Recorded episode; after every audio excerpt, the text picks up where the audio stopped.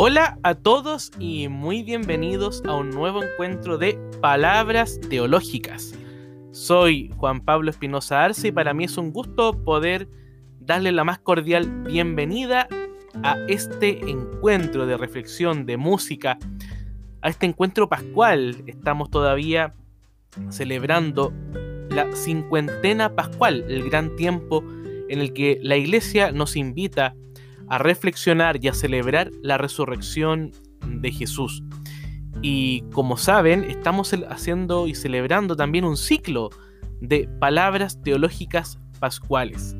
Para mí es un gusto darles la más cordial bienvenida a este episodio de palabras teológicas del 26 de abril, último lunes del mes de abril.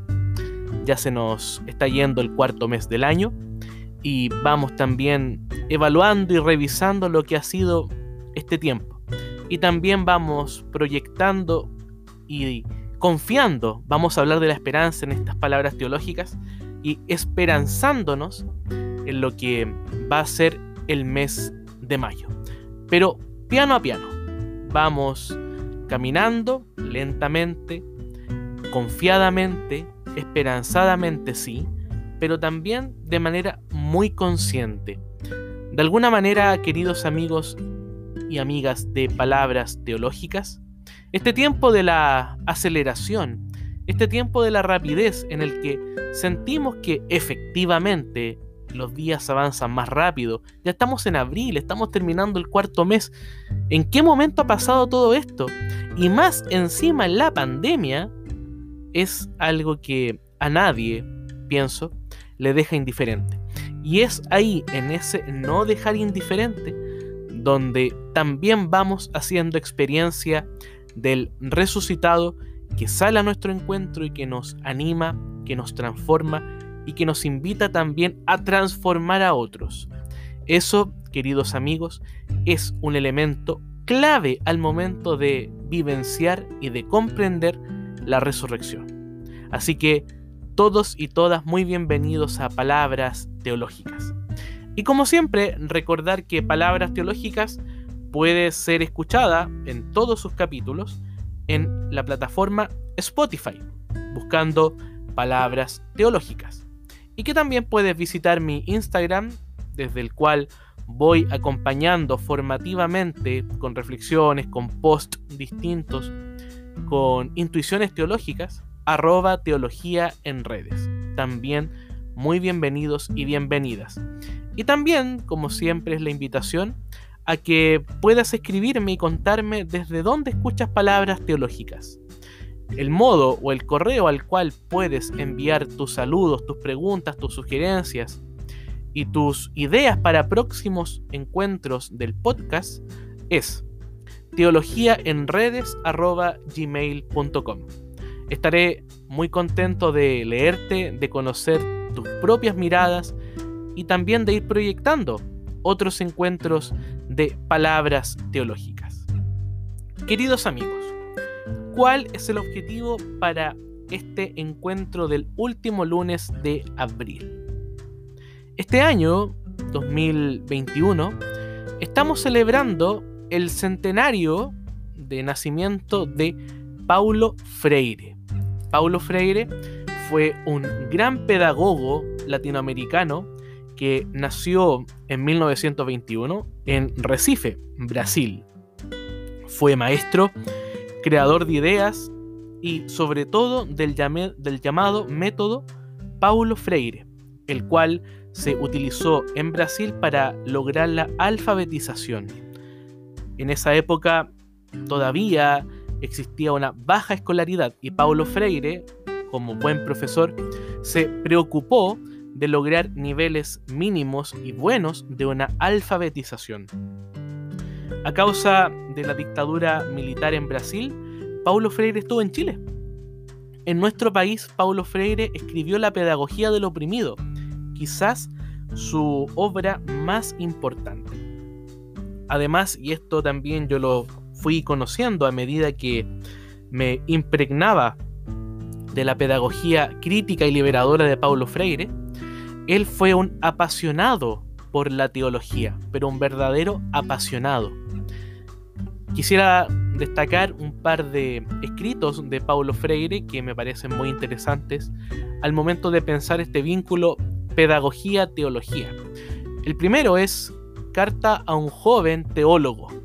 Es muy bonito el artículo, se puede encontrar fácilmente en PDF en internet y en él expone Paulo Freire su conciencia de lo que es la iglesia. Él habla de una iglesia liberadora, de una iglesia popular, muy en la línea de todo lo que ha sido la teología de la liberación en América Latina, todo el impulso de las comunidades de base y, por qué no decirlo, de esa conjunción entre una pedagogía liberadora y una iglesia que también asume el proyecto de liberación de los pobres de la tierra. Y un segundo artículo donde él ya desarrolla en extenso esta lógica de la iglesia popular es un artículo, un capítulo en realidad, un libro que se llama Educación Liberadora e Iglesia en América Latina. Es un artículo muy interesante donde él va haciendo también una diferenciación entre la iglesia que está más vinculada con el poder y una iglesia más liberadora. Para Paulo Freire el concepto de lo liberador, el concepto de la transformación es fundamental al momento de querer comprender quién es el ser humano en el contexto pedagógico, sociológico y cultural de América Latina y, por qué no decirlo, del mundo. Paulo Freire, por lo tanto, va a ser el invitado para estas palabras teológicas. Y quisiera pedirle a Paulo Freire, al maestro Paulo Freire, que me ayudara y nos ayudara a pensar cuál es la vinculación o cuáles son las posibles vinculaciones entre resurrección y pedagogía. De qué manera transformar en medio de los procesos de enseñanza-aprendizaje. Hay un libro de Paulo Freire que va a ser el pretexto para poder ir conversando en estas palabras teológicas. El libro se llama El grito manso. Es un libro bien, bien breve, pero no por eso lleno de mm, espacios para ir descubriendo. Eso es lo interesante de un libro, ser capaces de reconocer todos esos bemoles, todas esas modulaciones que un libro nos va ofreciendo. Es un libro que está editado por la editorial Siglo XXI en Buenos Aires el año 2018. La primera edición eh, en Argentina fue del 2003 de este libro El Grito Manso y que en su portada muestra a un niño y una niña cruzando por este espacio de cruce de peatones que mm, siempre está cerca de los colegios, pero que aquí también va mostrando, pienso, es una interpretación, digamos, estética, una Pascua. ¿Hacia dónde irán estos niños? Es una niña y un niño que llevan una carpeta azul y una carpeta roja. ¿Hacia dónde caminan? ¿Por qué caminan? ¿De qué manera celebran también una Pascua?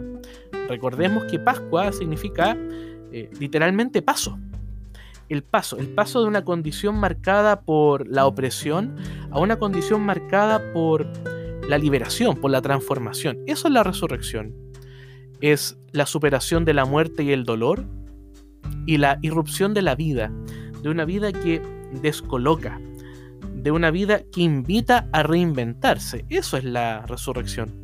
Y la resurrección tiene fundamentos pedagógicos. ¿Cuáles? Son los que hoy día quisiera pensar junto a ustedes en palabras teológicas. Y para ello voy a focalizar mi mirada en el capítulo 2 del Grito Manso, cuyo título es Práctica de la Pedagogía Crítica. Este capítulo, este artículo de este libro, tiene como tesis central que la vida humana es inacabada que la vida humana es un proyecto que se va realizando cotidianamente y que esa condición de lo inacabado es lo que le permite decir a Paulo Freire que lo que mueve la vida humana es la esperanza. La esperanza, queridos amigos, es un elemento propio de la resurrección. La resurrección tiene el carácter de ser escatológica. ¿Qué quiere decir el concepto escatológico? Habla de la promesa, habla de un futuro con sentido, pero, y ahí está lo interesante, no es un futuro lejano, no es un futuro inalcanzable, sino que es un futuro que hoy día ya comienza a vivirse en medio de nuestras relaciones. La relación con los demás, la relación con la historia, la relación con el mundo, con la creación, la relación con nosotros mismos y, por supuesto, la relación con el resucitado, la relación con Dios, con esa realidad de lo trascendente. Es en medio de esa conciencia de lo inacabado, del todavía algo por hacer. Fíjense qué interesante y qué bonito eso. ¿Será que la resurrección es aquello que todavía falta por hacer? ¿Será que la resurrección es el gran posible? Aquellas posibilidades que todavía nos están demandando un paso más. Pareciera que por ahí puede comprenderse la resurrección. Ese es el capítulo. Práctica de la pedagogía crítica. Y es lo que también quisiera compartir con ustedes en palabras teológicas. Una primera idea que mm, me parece relevante de este capítulo, dice Paulo Freire. Hace un tiempo en Pedagogía del Oprimido, que es la obra cumbre, digamos, de la pluma de Freire, analicé lo que ahí denominaba la búsqueda del ser más. En ese libro definía al hombre y a la mujer como seres históricos, que se hacen y se rehacen socialmente. Hasta ahí la cita. ¿Qué quiere decir eso? La pedagogía, queridos amigos, no es, por lo menos así lo veo yo, no es la mera entrega de contenidos, no por más contenidos teóricos que yo pueda ofrecerle a un niño, a una niña, a los jóvenes, a los adultos, no por eso yo voy a lograr que ellos sean mejores personas. Donde uno va construyendo esas posibilidades de vida buena es en el contacto directo, es en el encuentro de las experiencias. Eso es la pedagogía de la resurrección. La resurrección, por lo tanto, supone una invitación a entender que siempre podemos rehacernos, que siempre podemos caminar un poco más, que siempre hay algo por hacer. Jesús resucitado, si miramos los textos bíblicos de la resurrección, siempre va invitando a que sus discípulos, por ejemplo en Juan 21, que es un caso muy interesante, vuelvan a echar las redes. Esta imagen de echar las redes significa volver a buscar en lo profundo de cada uno de nosotros. Hay que echar las redes al mar. ¿Y qué es el mar? sino el alma de cada uno de nosotros, el alma de nuestros estudiantes, el alma de nuestras familias, el alma de nuestros países. Es volver a encontrar en el fondo de cada uno de nosotros esa posibilidad y esa gracia de poder rehacernos nuevamente, de continuar caminando. Ese es el sentido de este concepto de lo inacabado que Paulo Freire también lo recupera cuando nos dice lo siguiente. Los seres humanos ganamos en esto. Sabemos que somos inacabados. Y es precisamente ahí, en esta radicalidad de la experiencia humana, que reside la posibilidad de la educación. La conciencia del inacabamiento creó lo que llamamos la educabilidad del ser. La educación es entonces una especificidad humana. Hasta ahí la segunda cita de Paulo Freire. ¿Qué quiere decir Paulo Freire en estas líneas maravillosas? La posibilidad de la educación. Nuevamente, los posibles. La resurrección, queridos amigos, y así quisiera compartir también con ustedes, es la posibilidad. Es el camino que se está recorriendo de alguna manera es la espiritualidad del gerundio. El gerundio hace referencia a una acción que se está realizando, caminando, construyendo, soñando, proyectando. Algo estamos haciendo todavía. La pregunta, por lo tanto, es, ¿de qué manera el resucitado que se presenta en medio de nosotros nos invita también a reconocer esa conciencia de lo inacabado, esa conciencia del proyecto, esa conciencia de que todavía queda algo por hacer. Es posible, queridos amigos y amigas de palabras teológicas, ser conscientes de que podemos continuar viviendo y que en definitiva vivir es mucho más. Quisiera dejarlos ahora con Iyapu, en una composición maravillosa que se llama justamente Vivir es mucho más, del álbum del mismo título, editado y lanzado el año 2006. Los dejo entonces con Iyapo y Vivir es mucho más.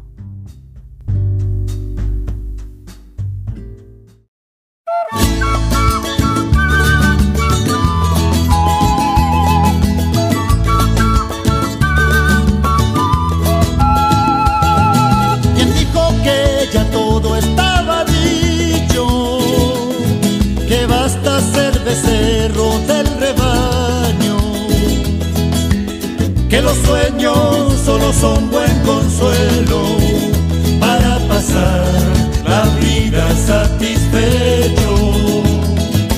Quien dijo que no había nada nuevo, cambiar es permanente hasta lo eterno.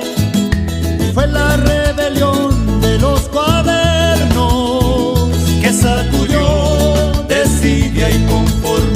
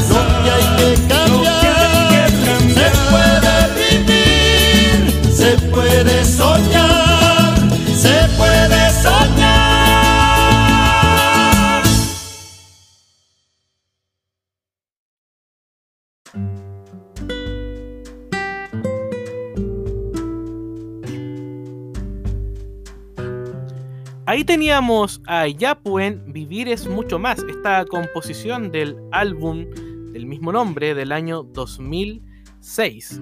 Les cuento que esta canción Yapu la compuso a propósito de la Revolución Pingüina, ese gran movimiento de estudiantes chilenos para los amigos que escuchan palabras teológicas desde otras latitudes del mundo, los pingüinos fue el nombre que se les colocó a los estudiantes a propósito del color del uniforme, el color plomo, el color blanco, el color negro de los zapatos. Entonces se llamó la Revolución Pingüina, que fue un gran movimiento sociopolítico, estudiantil, que mm, de alguna manera inventa o reinventa la forma que tenemos hoy día de comprender la educación. Es muy interesante hacer memoria también musical de estos grandes acontecimientos o estos grandes momentos de la historia. Y uno de los grandes momentos de la historia chilena reciente es sin duda el movimiento pingüino. Quien dijo que ya todo está perdido? ¿Por qué quedarnos en esa conformidad? No, Paulo Freire nos dice que somos sujetos inacabados, animales de esperanza. Lo que tenemos más profundo dentro de nosotros es justamente la capacidad de continuar soñando, de continuar proyectando, se puede vivir, se puede luchar. Vivir es mucho más. ¿Se puede continuar amando? Sí, se puede. Las posibilidades, los posibles, eran, por lo tanto, esa forma de ir comprendiendo la resurrección en medio de cada una de nuestras historias.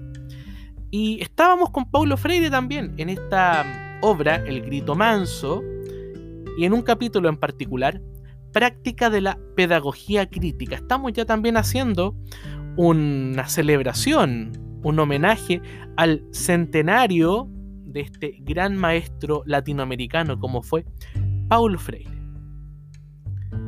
Si continuamos buscando en El Grito Manso y en este capítulo en particular, encontramos una suerte de profundización en el concepto de lo inacabado. Dice Paulo Freire, el ser que se sabe inacabado entra en un permanente proceso de búsqueda. Como consecuencia casi inevitable de saber que soy inacabado, me inserto en un movimiento constante de búsqueda, no de búsqueda puntual de esto o de aquello, sino de búsqueda absoluta, que puede llevarme a la búsqueda de mi propio origen, a la vez que me puede conducir a una búsqueda de la trascendencia, a la búsqueda religiosa, que es tan legítima como la no religiosa. Es muy interesante este apartado. Quisiera comentarlo y detenerme en este punto porque siento que nos va dando también una perspectiva sobre lo que es la experiencia que podemos hacer de lo religioso, de lo trascendente, la experiencia del resucitado. Fíjense cómo comienza el planteamiento de Freire.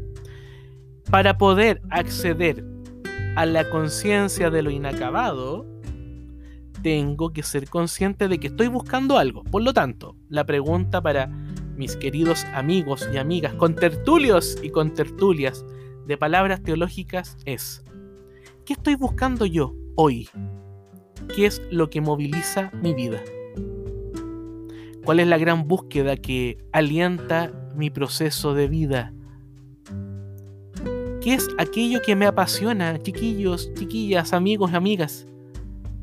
La pasión es el elemento que da fuerza y vitalidad al corazón humano. Ese pequeño fuego que está dentro de nosotros. Como dice mi amigo Emanuel Pino, que el día de ayer, estamos grabando este podcast, podcast el 26 de abril, tuvimos el día 25 de abril un live en Instagram sobre la resurrección. Y ahí Emanuel me decía, Juan Pablo, la resurrección es dar lo mejor de nosotros mismos la resurrección saca lo mejor de nosotros mismos. Esa es la, la búsqueda, eso es lo inacabado. Paulo Freire, insisto, dice que para poder tener conciencia de lo inacabado, tenemos que saber que algo estamos buscando. Es muy interesante pensar también, eso es la resurrección. Magdalena va a buscar un cuerpo. algo pasa con Magdalena, que se sabe inacabada. Los discípulos de Maús están también en una lógica de lo inacabado. Juan 21, la pesca, están también en una lógica de algo que falta. La resurrección de Jesús, por lo tanto, entra por la puerta de lo ausente, entra por la puerta de lo que falta. Y por eso es una posibilidad, porque como todavía falta algo, es posible continuar imaginando y pensando otras posibilidades. Posibilidades y lo inacabado son conceptos que se entienden mutuamente. Yo no puedo, no puedo pensar los posibles si antes no entiendo lo inacabado. Hay una conjunción interna. Es, digamos, una condición de posibilidad que yo pueda comprender la posibilidad, valga la redundancia, con lo inacabado. Y de ahí Paulo Freire incluso dice que es posible hacer experiencia de lo religioso, experiencia de lo trascendente, solo en la conciencia de que mi vida humana protesta ante esta fugacidad del tiempo, en que mi alma protesta ante una mera resolución de estímulos, de respuesta a estímulos, en que mi alma sabe y entiende que hay algo más profundo, es que yo todavía puedo caminar hacia la dimensión de lo religioso. Es fenomenal este planteamiento de Paulo Freire. Y de hecho más adelante dice lo siguiente. Por ejemplo, puedo pasarme la vida en búsquedas que aparentemente no resultan gran cosa. Y sin embargo, el hecho de buscar resulta fundamental para mi naturaleza de ser buscador. Ahora bien, no hay búsqueda sin esperanza, y no la hay, porque la condición del del buscar humano es hacerlo con esperanza. Por esta razón sostengo que la mujer y el hombre son esperanzados, pero no obstinados, sino como seres buscadores. Esta es la condición del buscar humano, hacerlo con esperanza. La búsqueda y la esperanza forman parte de la naturaleza humana. Buscar sin esperanza sería una enorme contradicción, nos dice Paulo Freire. Y la esperanza es el camino hacia la resurrección. Y en la esperanza experimentamos la resurrección. Es interesante pensar de qué manera hoy día, en medio de tanto relato, de tanta narrativa de la catástrofe, podemos continuar viviendo esa esperanza cristiana que moviliza, que conmueve, que apasiona y que invita a que también podamos transformarnos y siendo transformados, transformar a otros. Queridos amigos de palabras teológicas, la resurrección es la fiesta de la esperanza. Es volver a saborear, a degustar que todavía podemos hacer algo más. Siempre podemos dar un paso distinto a lo que vamos llevando. Si no, no habría esperanza. Si la esperanza tiene que ver con la búsqueda, y por lo tanto la búsqueda, como tenía que ver con este carácter inacabado, me invita también a reconocer que todavía mi alma, mi corazón y mi vida pueden continuar abriéndose a una posibilidad siempre mayor, posibilidad que con el resucitado adquiere un sentido de plenitud total. El resucitado, por lo tanto, nos recuerda con su resurrección que somos inacabados, y que nos continuamos moviendo hacia el final de la historia, hacia una historia con sentido y a una historia que también invita a lograr la experiencia de la solidaridad, de la compasión y de la búsqueda. Queridos amigos, estas han sido las palabras teológicas para esta semana. Como siempre, recordarles que pueden escuchar todos los episodios de Palabras Teológicas en Spotify buscando Palabras Teológicas. Y que también pueden seguir la cuenta de mi Instagram, arroba teología en redes. Queridos amigos, como siempre, Para mí fue un gusto haberlos acompañado con este ratito, con este tiempo de reflexiones. Espero que estén todos muy bien, que nos sigamos cuidando y que mantengamos ese deseo de la esperanza, esa conciencia de lo inacabado, porque es en lo inacabado donde vamos experimentando la resurrección de Jesús. Que estén todos muy bien, muy buena semana, última semana de abril y Dios mediante, nos vemos en un próximo encuentro de Palabras Teológicas. Chao, chao.